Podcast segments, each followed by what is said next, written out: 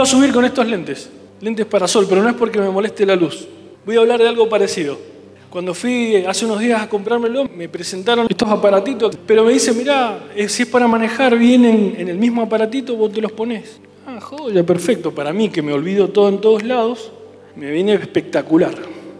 Se me vino a la cabeza cuando pensaba en lo que iba a hablar, de tener otra mirada. Sacándote los lentes tenés otra forma de ver, una mirada distinta. Así se ven todos más morochitos. Me inspiró una de las últimas predicaciones del pastor Fernando cuando habló de la iglesia. El último punto que habló fue que la iglesia está para transformar la cultura, cultivar otra cultura. Y ese punto me, quedó dando vuelta en la cabeza. Me quedé pensando eso y sumado a algunas cosas que habían pasado en la, en la cobertura, cosas que vemos con Lore. Tengo que darle crédito, la mitad de, de esto que voy a hablar tiene que ver con una palabra que ella, que ella me dijo, porque bueno, nos quedamos pensando en las situaciones que, que viven nuestros discípulos, los discípulos nuestros discípulos, y hay veces que no, no encontramos el porqué de por qué la gente se lastima, se lastiman el uno al otro, por qué proclamándose aún que se aman a veces, actuamos de determinada manera que hace que nos separemos, tomemos distancia el uno del otro y nos lastimamos y en eso que pensábamos con Lore y analizábamos esto, se le vino a Lore una palabra, a su pensamiento, que detonó la búsqueda y el profundizar, y vinculado a esto que había hablado el pastor, de la cultura. Es un poco por donde voy a caminar en esta mañana, espero no ser eh, largo, pero voy a ir hacia un poco, hacia dónde vamos a ir con, con la palabra de Dios. En Romanos capítulo 12, versículo 2, dice, no se amolden al mundo actual, sino sean transformados mediante la renovación de su mente, así podrán comprobar cómo es la voluntad de Dios buena, agradable y perfecta. Pablo envía esta carta a la iglesia de los romanos. Él no conocía presencialmente la iglesia de los romanos. Había gente que él conocía, gente que él amaba, pero no lo conocía personalmente. Así que escribe la carta. Después les promete al final de la carta que va a pasar a verlos. Camino a España iba a estar con ellos pero se había enterado de que estaban pasando cosas en la iglesia de los romanos a raíz del arrastre que tenía la gente que se estaba congregando. Se habían armado dos grupos, los que eran los paganos propios de Roma y los judíos, paisanos de él, israelitas, que se estaban congregando en la misma iglesia. El Evangelio les había llegado, estaban caminando los valores de Dios, los valores del reino, lo que ellos les estaban instruyendo, pero habían cosas que, ellos venían arrastrando que estaban generando tirantes en medio de la iglesia, entre judíos y paganos. Las tiranteses venían por cosas cotidianas, basadas en su forma de vida y en sus creencias. Los judíos con el tema del sábado, del día, de qué, qué se hace, qué no se hace, qué se come, qué no se come. Y los paganos que no les importaba nada, hacían la de ellos, con todas sus costumbres que tenían como paganos. Entonces se enojaban y habían disputas y habían enojos. Entonces por eso Pablo, esas dos culturas que se estaban acoplando en medio de la congregación que trae otra cultura, otros valores, estaban las rispideces, saltaban las chispas. Y Pablo dice, no se conformen a este siglo, sino transformados en la renovación. Y yo me tengo que preguntar, ¿a qué no me tengo que conformar yo? Porque yo no estoy en Roma, ni soy judío, ni soy pagano. Pero ¿a qué no me tengo que amoldar actualmente? ¿Cuál es el molde de este siglo en el cual Dios me desafía que no me acomode en él, sino a ser transformados? Pero la palabra que me dijo la Lore tiene su, su historia, siglos antes de Jesús, en Grecia, basado en un mito. Los griegos utilizaban mitos moralizantes para tratar de, de ordenar las conductas de la gente. Los filósofos se ponían a pensar imaginaban historias y trataban de dejar un consejo con esa historia, obviamente a la luz de los dioses que ellos creían. Y entre estos mitos surgió el mito de Narciso. Narciso era un chico de un pueblo llamado Curumburá, en lo que hoy conocemos Albania. Cuenta la historia que este chico era hermoso, bellísimo, atractivo, tan, tan atractivo que un vidente le dijo a la madre, Mirá, te voy a dar un consejo para tu hijo, que nunca se mire a un espejo o en cualquier cosa que refleje su imagen, porque cuando él se vea, se va a enamorar de sí mismo. Bueno, Narciso andaba por allí caminando y las mujeres se enamoraban de él, pero él era tan, tan orgulloso que las rechazaba a todas. Y un día se encontró en un bosque con una ninfa llamada Eco.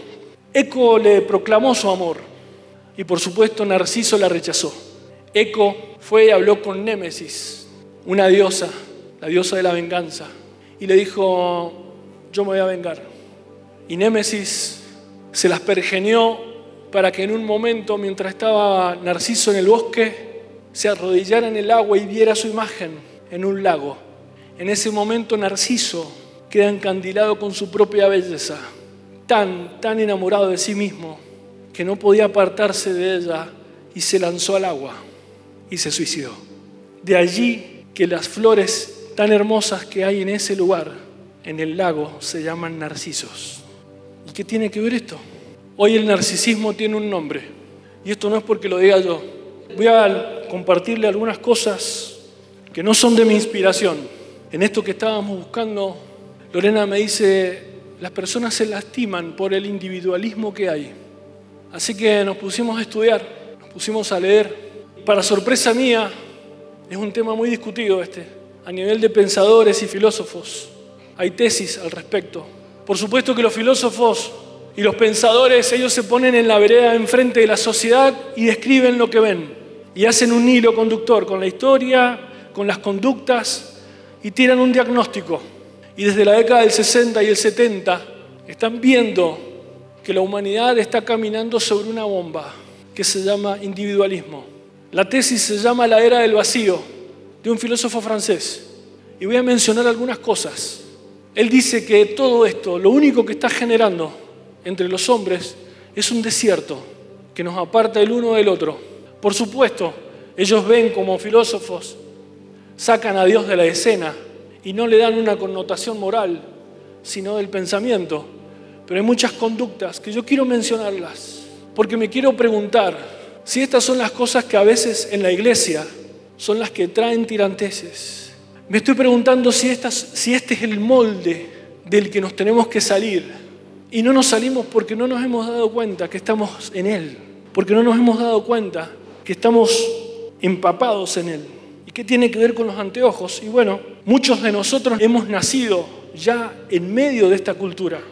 El individualismo, sin que nadie nos lo dijera, ya era parte de nosotros ya era parte de nuestras relaciones, ya era parte de nuestra, de nuestra vida, ya era parte de cómo miramos la vida. Tenemos que pensar si nosotros estamos mirando la vida con la mirada del reino de Dios. Si nosotros, la iglesia, que estamos siendo desafiadas por el Espíritu en este tiempo, estamos mirando como mira el mundo o si realmente nos estamos poniendo las gafas del reino para mirar nuestra vida en los distintos aspectos. Voy a leer cosas que se describen. El individualismo apunta a la máxima autonomía. El hombre por sí mismo toma sus propias decisiones. Deja de lado a todo otro ser humano. Él es el centro cardinal de su propia vida, él mismo. El hombre individualista ha roto con las instituciones, ha caído en descrédito el Estado, la Iglesia y todas estas organizaciones estas instituciones que históricamente trajeron un orden a nuestras sociedades, el hombre individualista va contra ellas. No solo las critica, sino que trata de romperlas, ayornarlas a sus propios intereses. El hombre individualista ha modificado la forma de socialización. Las escuelas, las universidades están siendo transformadas para que el hombre se mire a sí mismo, sus propios intereses, su propia voluntad, su propia identidad ¿Le suena esto en los colegios? El hombre individualista está obsesionado por el desarrollo personal. Cada vez tiene mayores expectativas. Y como las expectativas ahora son masivas a través de las redes sociales, son infinitamente inalcanzables, lo que los lleva a tener una decepción hacia sí mismo. El hombre individualista no tiene abnegación. Todo lo que les leo lo están diciendo ellos. No lo estoy diciendo yo desde, desde una mirada evangélica cristiana, o judeo-cristiana con una intención de ser negativo o crítico. Esto lo está diciendo un filósofo que yo creo que ni siquiera es cristiano, es ateo. Dice que el hombre individualista ha puesto por sobre otras cosas, por sobre otros valores, el hedonismo. Ha legitimado el placer por sobre todas las cosas. El objetivo es disfrutar al máximo, la intensidad, en el disfrute. Hiperestimulación en lo sexual y en los sentidos. El cuerpo sobrevalorado. Tenemos que ser sexys. Tenemos que ser aprobados como sexys y valorados. Fenómenos de hacer pública tu intimidad con agrupaciones como el LGTB y otras organizaciones han sido legitimadas socialmente. Esto estamos hablando, cambios drásticos en los últimos 40, 50 años que han transformado la sociedad. La virginidad ya no es un valor, ya no es importante llegar virgen al matrimonio. Los valores del consumo, buscar la satisfacción en todo lo que tengo, el tener por tener, tengo, lo conquisto, quiero más, quiero ir más allá. Lo que tengo es parte de mi identidad. Soy lo que tengo. Si no lo tengo, no soy bien visto. Y como quiero tener, trabajo, trabajo, trabajo, trabajo. Que hemos sido alienados por un sistema de consumo. Lo único que nos hace querer es tener y tener más y más. En las relaciones, nueva gestión de las relaciones. Ya el otro no es importante yo soy más importante que el otro. La indiferencia y la apatía, el emisor convertido en propio receptor, la indiferencia hacia los demás. El hombre individualista en sus relaciones prioriza agruparse con los que son como él. Me junto con vos porque nos parecemos, porque nos parecemos en lo que tenemos, en lo que somos. Prefiere esto antes de litigar con los diferentes y se agrupan en el, área social, en el deporte, en agrupaciones, agrupaciones de todo tipo, pequeños grupos de todo tipo. Y es difícil acceder a ellos. Y es difícil que accedas si no sos similares a ellos. Si no compartís lo que tienen o sus valores, es difícil entrar. La erosión de las identidades sociales. ¿No les sorprende a ustedes que en la fiesta de la vendimia cada vez hay menos cosas de nuestra cultura como mendocinos y cada vez más cosas mezcladas de culturas que no tienen que ver con la cultura del, del mendocino. Cuando es una fiesta tradicional, todo esto ha venido a erosionar todo aquello que tiene que ver con los valores históricos que hemos tenido, que nos han formado como cultura. Todo eso ha sido abolido. Dentro de eso también están los valores cristianos que hemos tenido como sociedad durante años el matrimonio, hay un psiquiatra cristiano que habla del individualismo en las parejas, la falta de empatía del uno con el otro. Al poco tiempo de formarse como familia o de casarse o de, convivir, de juntarse, al poco tiempo el individualismo comienza a erosionar la relación. Entonces nos decimos, este es mi tiempo, estos son mis amigos, estas son mis cosas, ese es tu dinero y este es mi dinero. Y si no me satisfaces, te cambio, como el celular. Si el celular no te satisface, lo cambio. Entonces las relaciones han perdido el vínculo y sirven solamente si me beneficia. Esto hace el individualista. Se pone a sí mismo por sobre el otro y se lo plantean y reaccionan y priorizan de esta manera. Entonces tenés dos personas que con el tiempo son dos que conviven en un mismo techo, cada uno por su lado y afecta a nuestros hijos, porque priorizo lo mío o priorizo el trabajo por el consumo, por lo que quiero y me olvido de mis hijos, o priorizo mi bienestar y no estoy de acuerdo con vos, nos separamos y me priorizo a mí por sobre mis hijos. Y después tratamos de convencernos a nosotros mismos de que, bueno, nuestros hijos van a entender, ellos van a entender que papá y mamá no se quieren más.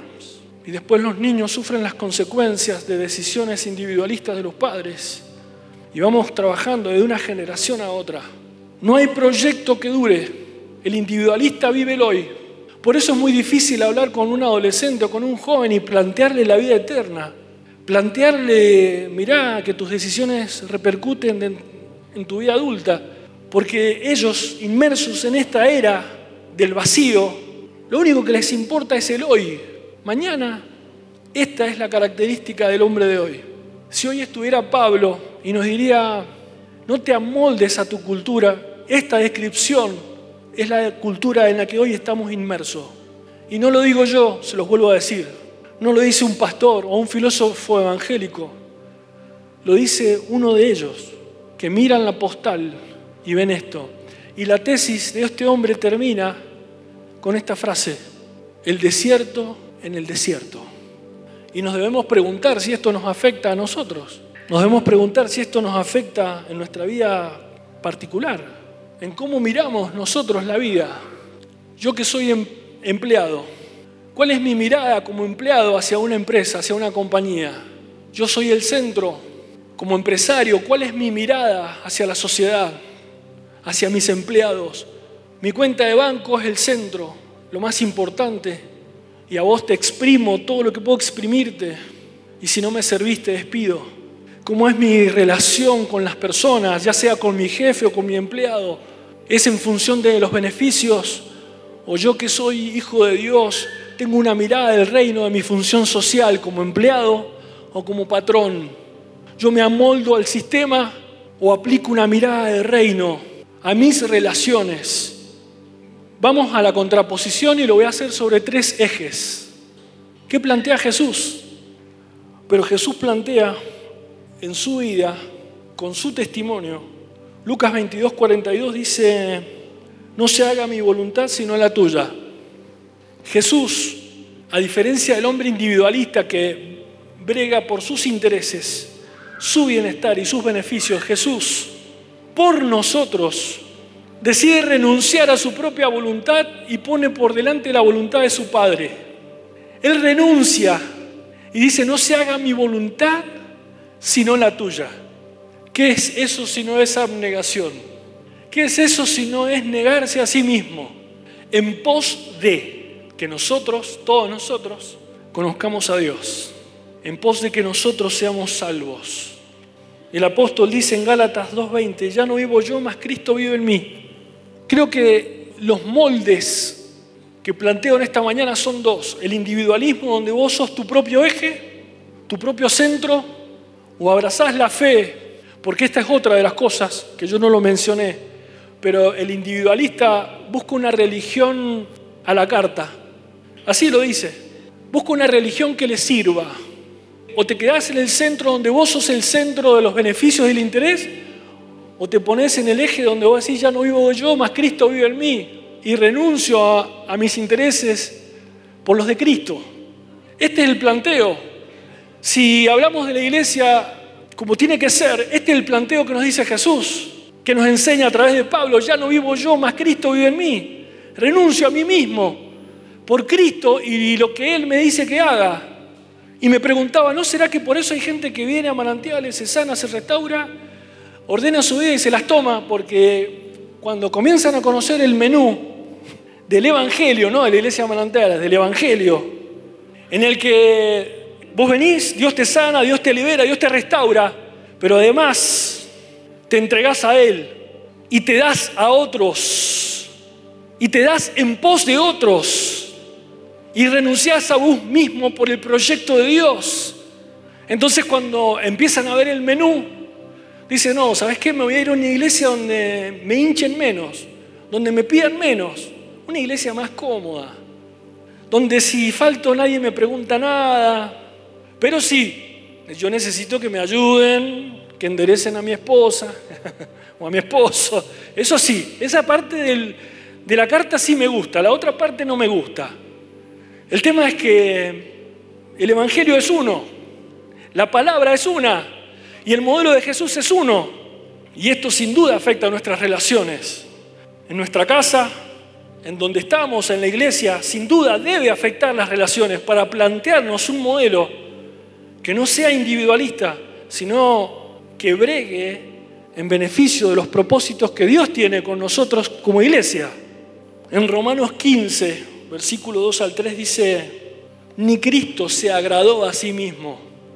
Y esto nos pone a contramano del individualismo, porque el individualismo plantea agradarnos a nosotros mismos. Así que hoy yo sé que no es una palabra fácil de digerir, pero este es el modelo te complica y bueno, agarra una tijera, agarra tu Biblia y corta todos los versículos que no te pintan y dejá solamente los que te benefician a vos. Los otros cortalos o tachalos. Pero quiero decirte que si vos abrazás la fe, si vos abrazás el cristianismo, te va a incomodar, porque te va a sacar del modelo individualista que hoy nos rodea. Vas a tener que renunciar a vos mismo. Y bajémoslo a la vida cotidiana, gente, porque cuando Pablo le habla a los romanos, le está diciendo cosas que tienen que ver con la vida cotidiana, no es algo espiritual, allá en el orden de lo místico. Está ordenando las relaciones en la iglesia para que el propósito se cumpla, de que el evangelio se extienda, de que las personas cuando llegan encuentren un mensaje distinto al que hay en la calle. Tienen que notar la diferencia cuando nos ven, cuando nos ven cómo nos tratamos y cómo nos relacionamos. Tenemos que ser diferentes en el matrimonio. Efesios capítulo 5, maridos, amad a vuestras mujeres, así como Cristo amó a la iglesia y se dio a sí mismo por ella para santificarla. Quiero quedarme solamente en la primera parte, después ustedes lean lo demás, pero dice, se dio a sí mismo por ella. Y a veces a nosotros, los matrimonios, nos hace ruido darnos cosas sencillas de la vida. Las medimos con nuestra pareja. Vos hiciste esto, yo hago esto. ¿ah? No, no, esto yo hago más que vos. No, yo pongo más dinero que vos. Y esto está trayendo problemas en los matrimonios, en las parejas. Claro, vos decís, están en la fe y se separan. Vienen a la iglesia, hacen todas las escuelas y se divorcian. ¿En qué parte nos perdimos? Es que es muy difícil tratar de venir a la iglesia, abrazar la fe, si vos seguís siendo un individualista. Si vos seguís viniendo con las costumbres, con los criterios, con las prioridades que hay en el mundo. Es difícil que tengas una transformación si no sos moldeado a la palabra de Dios. ¿Qué parte es difícil de entender? Y se dio a sí mismo por la iglesia dio su vida por la iglesia. Y a veces entre las parejas nos cuesta darnos paciencia, nos cuesta darnos comprensión, nos cuesta ceder, ceder.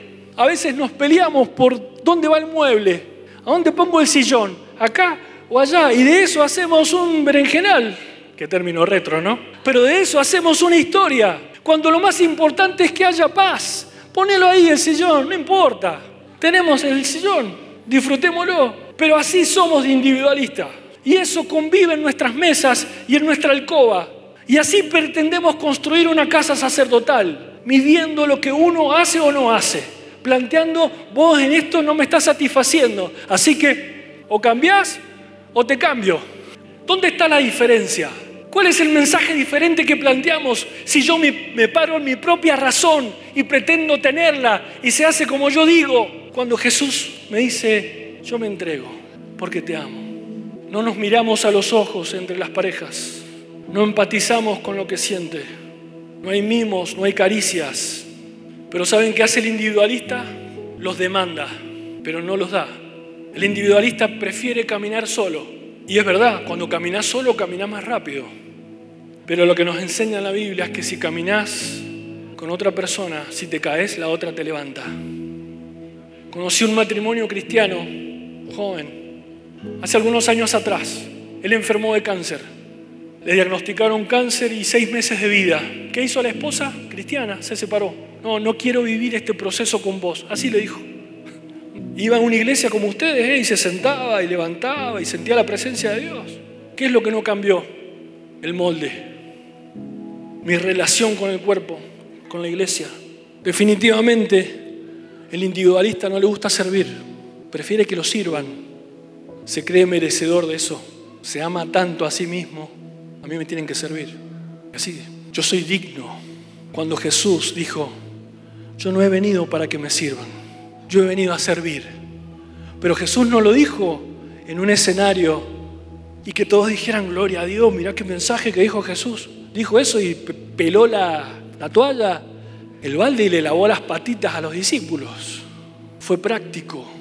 En Romanos capítulo 12, versículo 8 al 9, pero hay una frase en el versículo 9 que dice, el que dirija, dirija con esmero. Habla de esto, de entregarse, habla de esto, de ser abnegado por los demás. Habla de mirar a los necesitados, de bajarse al nivel de los humildes, dice Pablo. No se crea ninguno más importante que otro somos todos iguales. El amor, dice Pablo. Y le dice, a los que dirigen, dirijan con esmero. A los líderes, lideren con esmero. ¿Saben qué va a hacer que nos multipliquemos y que haya un avivamiento? Esmero. Jesús no va a mandar gente si sabe que la gente no va a ser servida. Es así de simple. ¿Sabes dónde los va a mandar?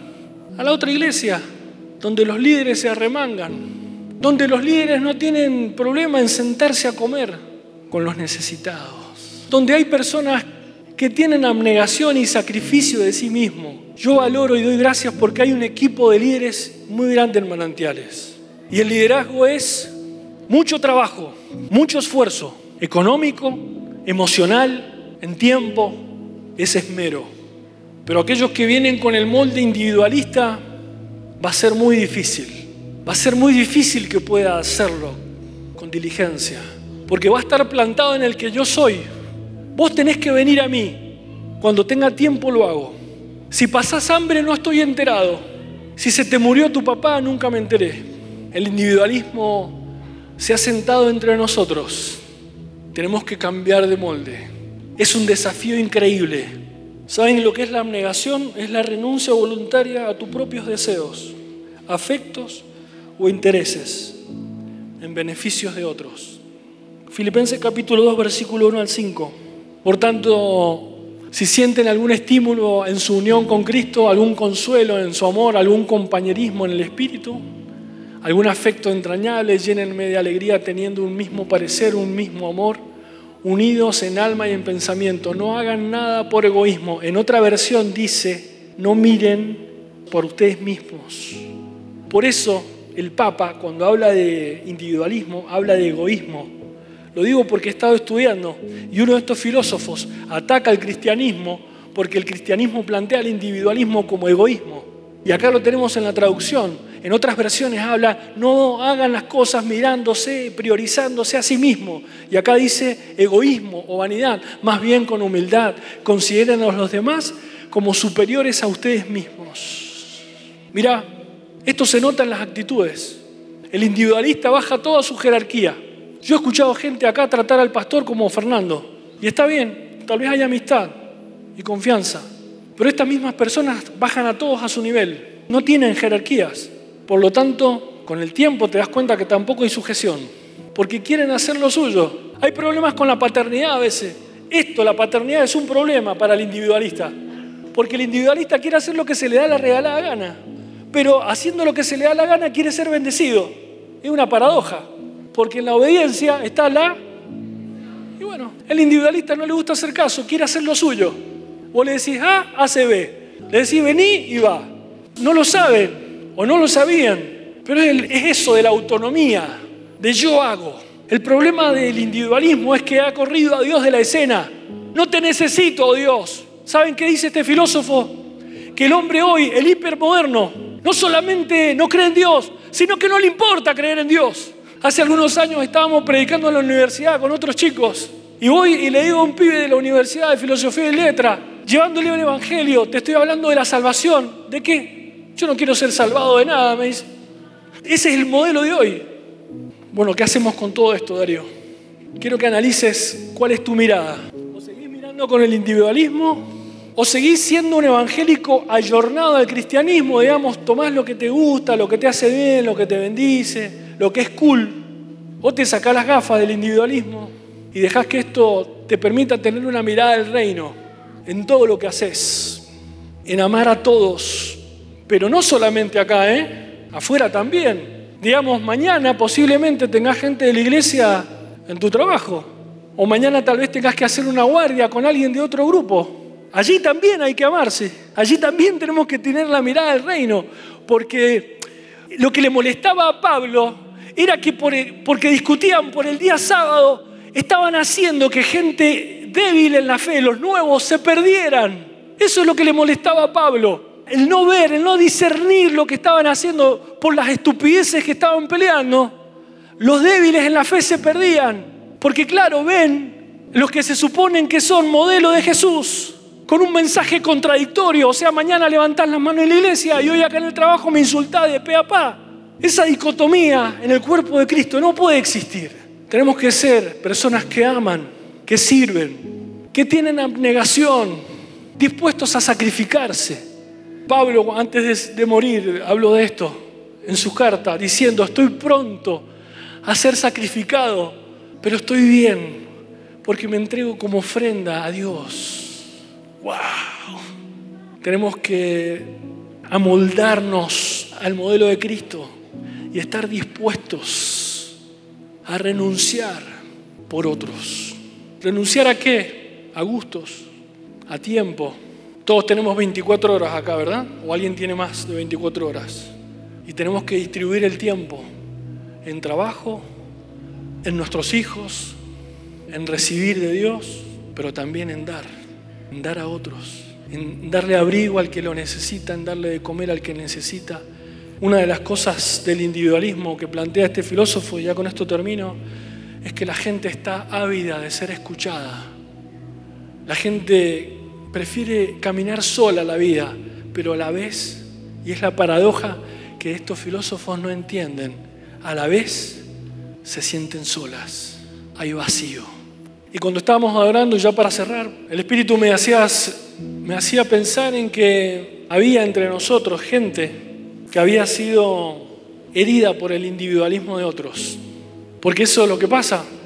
Tomamos nuestras decisiones y estamos tan ensimismados en nosotros mismos que no nos damos cuenta que herimos a los que están alrededor nuestro. Así que Jesús me decía, hay gente que ha sido lastimada por esto. Yo estoy acá a decirles, el Señor está acá para sanarte. A veces como líderes hemos lastimado a la gente. Hemos perdido la empatía, hemos perdido la, la mirada de ver la necesidad de nuestros hijos espirituales. Agobiado por los problemas, agobiado por las demandas que tenemos en nuestra propia vida y hay una cosa que decía Pablo en una de sus cartas, que todo esto lo vamos a poder hacer por el poder del Espíritu Santo. Digamos, a veces traer a la realidad esta enseñanza, decir, ahí en Romanos 8 dice, si hay alguien que te insultó, si hay alguien que te agravió pero tiene hambre, dale de comer. Es radicalmente opuesto a lo que plantea la cultura de hoy. Y yo entiendo que hay líderes cansados, agobiados por las propias demandas de su vida. Y a veces nos queda poco margen, poca nafta para mirar por otros. El Espíritu Santo te dice que solo vas a poder hacerlo lleno del Espíritu Santo. Es muy difícil vivir un mensaje tan radical a la cultura que hoy tenemos si no estamos llenos del Espíritu Santo. Tal vez el Espíritu Santo, mientras yo leía las cualidades del hombre moderno, de la cultura que hoy impera, te sentiste identificado con algunas actitudes. El Señor no está acá para señalar ni para juzgar. Él está para desafiarte a cambiar de molde. Hay una sola palabra que puede ser el contraste del individualismo y es el amor. El amor de Dios. Una y otra vez Jesús, ámense los unos a los otros. Y en esto el mundo sabrán que son mis hijos. Ahí en Filipenses, en el último versículo que leímos, Pablo le enseña a la iglesia y les dice, y de esta manera ustedes brillarán como las estrellas en medio de la oscuridad. Esta mirada de reino es lo que va a hacer brillar a la iglesia en este tiempo. Que no te amedrente el espíritu del mundo. El espíritu del mundo ha sido vencido. Vestite del amor de Dios. Vestite de los valores del reino de Dios. Camina sus valores. Pone ojo crítico a los valores que nos rodean. No te conformes a este siglo. Una y otra vez los medios masivos de comunicación bombardean tu cabeza, tus pensamientos y de a poco nos van corriendo a tener una mirada como la del mundo, egoísta, individualista, egocéntrica, como Narciso que se amaba a sí mismo. La humanidad se está suicidando a sí misma. Nosotros estamos para dar un mensaje distinto. Esto es ser iglesia. Esto es ser iglesia. Aplaudí a Dios, aplaudí a Jesús, porque este es el mensaje de esperanza.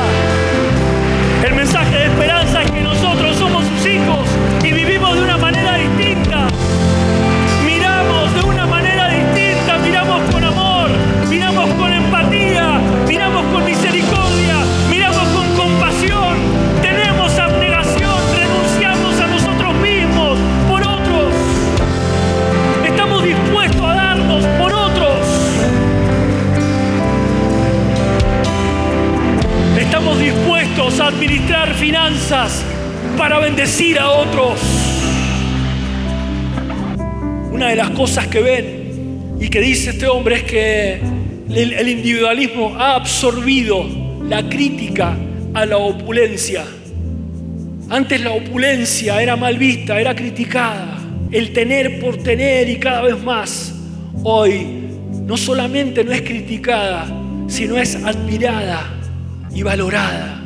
El individualista administra los recursos para sí mismo, pero el Hijo de Dios administra recursos para bendecir a otros, para bendecir a otros, para que el Evangelio corra, para que los necesitados sean bendecidos y tengan todo lo necesario para vivir. Es totalmente otro eje. Quiero que te vayas con la reflexión. Quiero que te vayas con esta confrontación. Que las palabras sean un espejo hoy con tu vida. Y que cuando te mires, ¿qué miras? Miras a un ser más semejante al modelo de Cristo, a su estatura, a su plenitud, o estás viendo en ese espejo espiritual a un hombre más cercano a ese individualista que brega por sus propios intereses. Hoy el Señor te da estas dos opciones para que la bajes a la realidad con tu vida, con tu vida práctica, con tu servicio, tu entrega,